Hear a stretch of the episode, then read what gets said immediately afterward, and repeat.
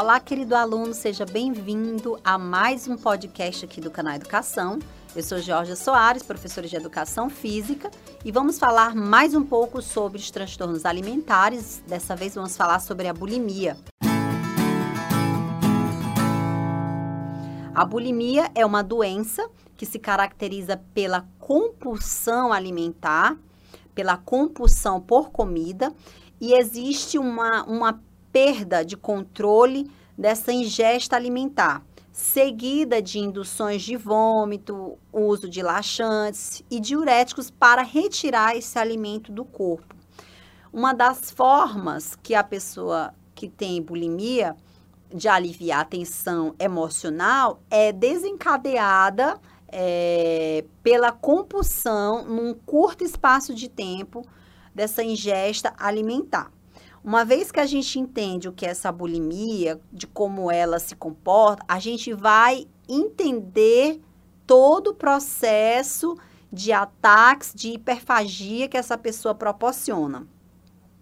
A bulimia ela tem quadros, ela tem um ciclo bulímico que a gente precisa entender para que a gente possa compreender quais etapas que cada pessoa passa para poder ajudar, para poder entender como esse transtorno vem sobrecarregando a vida das nossas, dos nossos queridos, das nossas pessoas que estão próximas da gente. É, muitas pessoas não têm dimensão de como a bulimia tem se comportado, porque acha que é, esse arrependimento pós a refeição, pós essa carga tensional de alívio que ela tem quando ela se alimenta, acha que é uma coisa banal. E daí chega a casos extremos de bulimia, que é onde a pessoa está no nível muito avançado da doença. Os transtornos alimentares, eles aparecem por, diversas, por diversos fatores, desde a ansiedade, desde a depressão, desde os fatores, é, por exemplo, na, em relação aos, aos fatores sexuais, porque eles atingem mais as mulheres do que os homens, no caso da bulimia uma preocupação exagerada com o corpo. As pessoas que, por exemplo, apresentam bulimia, elas apresentam uma excessiva preocupação com o corpo, um controle de peso. Essa pessoa que tem bulimia, diferente da anorexia, é uma pessoa que tem problemas de perder peso. A pessoa da anorexia, ela não quer ganhar peso. E aí ela começa por todo o processo que a gente já, é, já explicou para vocês no outro podcast. É, e a bulimia, ela se caracteriza por aquela pessoa que tem dificuldade de perder peso, aquela pessoa que tem bastante dificuldade de manter o peso corporal, está sempre ou ganhando ou estabilizando o peso. Geralmente essas pessoas têm bastante dificuldade e, por consequência, por culpa, ela quer retirar aquele alimento que ela colocou é, de certa forma, às vezes de forma compulsiva no corpo e causa uma certa um certo descontrole emocional, levando ao expurgo desse alimento. O ato de expurgar o alimento, ele, ele age de diversas formas. A gente vai entender as formas desse expurgo mais à frente com a relação que tem cada ciclo dessa pessoa. Uma vez que a gente entende é, como esse comportamento acontece, de que forma a gente vai poder ajudar essa pessoa ao tratamento. Uh, uma característica muito marcante da anorexia, desculpa, da bulimia, é exatamente é, a retirada do alimento. A pessoa ela come demasiadamente, porém ela tem uma sensação de culpa ela é atacada por esse, esse sentimento de culpa e esse sentimento de culpa ele vai tentar neutralizar esses efeitos engordativos através dessa, desse expurgo, que é são vômitos autoinduzidos, abusos de, de purgantes, no caso são os laxantes, tá?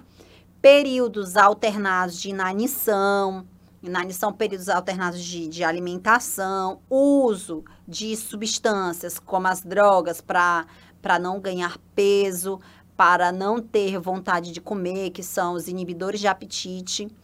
Os anorexígenos e os diuréticos. Diuréticos são aqueles que vão fazer é, você perder bastante peso, ok? Então, é, e tem um pavor mórbido de engordar. Essas pessoas elas têm um pavor de engordar justamente porque elas têm dificuldade nesse equilíbrio da manutenção de uma dieta adequada. Como eu tinha falado para vocês, é, a bulimia ela afeta muito mais mulheres do que os homens. É um distúrbio muito comum, muito comum em adolescentes, principalmente em, em jovens adultas.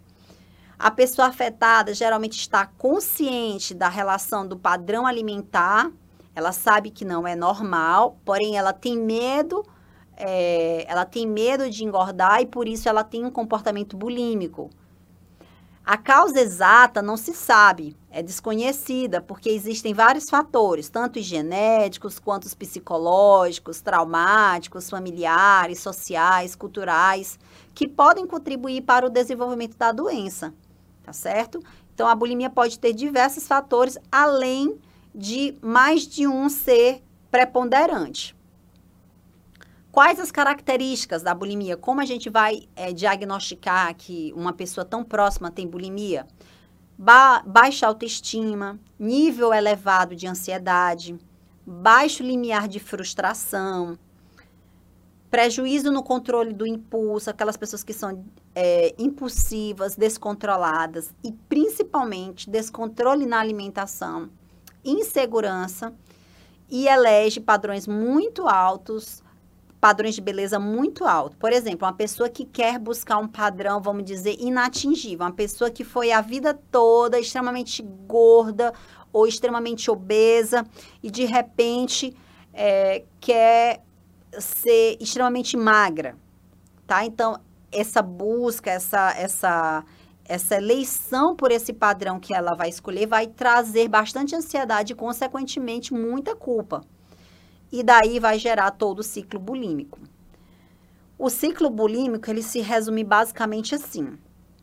A pessoa tem a, o processo da ansiedade, de uma raiva, é, de um sentimento que vai gerar essa ansiedade, ela vai ingerir com bastante compulsão. Geralmente essa ingesta ela vem descontrolada aquela pessoa que come quatro pacotes de biscoito, toma dois litros de coca, é, e faz o uso exagerado de substâncias que não é para alimentos extremamente calóricos.